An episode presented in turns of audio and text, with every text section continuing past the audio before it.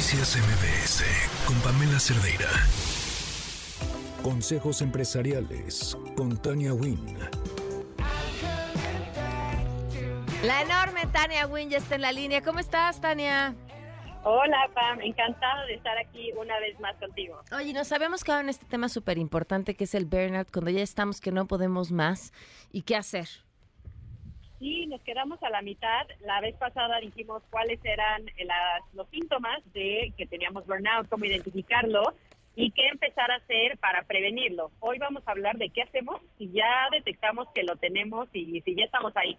Entonces, la primera es que hay que reconocer que tenemos un problema, porque... Como alcohólicos. Totalmente, el primer hito paso, porque siempre es común que digamos, bueno, sí, sí estoy muy cansada, estoy agotada, ya nada me motiva, pero es porque esta semana estuvo difícil, porque estoy persiguiendo tal sueño, porque bla, bla, bla. Y entonces ponemos una serie de justificantes que hacen que no reconozcamos que tenemos el problema en primer lugar y que sigamos abonando a ese cansancio crónico. Entonces, el primero es reconocer que tenemos burnout, que tenemos que hacer algo para solucionarlo.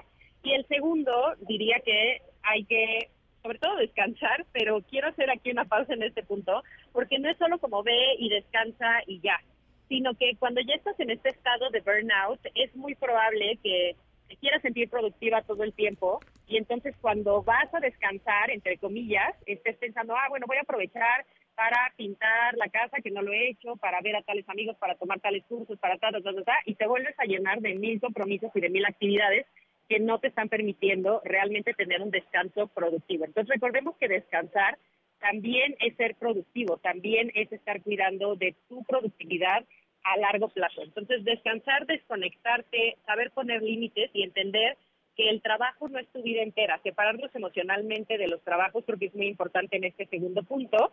Y el tercero es establecer límites. Si ya estamos experimentando burnout, es que posiblemente estamos teniendo una serie de hábitos y actividades que nos están llevando ahí. Entonces tenemos que hacer una pausa y realmente evaluar qué estamos haciendo para llegar a ese punto de quiebre y qué tenemos que cambiar, aprender a delegar, aprender tal vez a eh, programar mejor nuestros tiempos, lo que sea que tengamos que hacer para no estar trabajando otra vez demasiado, teniendo demasiadas responsabilidades y hay que establecer límites claros en el trabajo y en la vida personal pues para evitar llegar a este agotamiento emocional. Que lo tomemos en cuenta porque eh, si no estamos bien eh, hacia adentro, nada de lo que hagamos hacia afuera, por muchas ganas que le echemos, va a salir. Totalmente, y creo que a esto obviamente hay que sumar el comer bien, hay que cuidar nuestra salud, hay que tener una actividad física, hay que cuidar la máquina, así como cuidamos todas las máquinas, la impresora de nuestro lugar de trabajo, que tenga papel, que tenga todos los recursos, así mismo hay que cuidarnos a nosotros porque creo que a veces somos muy benevolentes con las herramientas que usamos hasta el teléfono. Ay, ya se calentó demasiado, ¿no? Hay que dejarlo. Pero cuando nos pasa a nosotros no tenemos esa condescendencia. Entonces hay que pensar que para funcionar bien tenemos que estar bien en nuestra vida personal y por ende va a impactar nuestra vida profesional. Tania, que se inscriban a Women Index si es que no lo han hecho a estas alturas.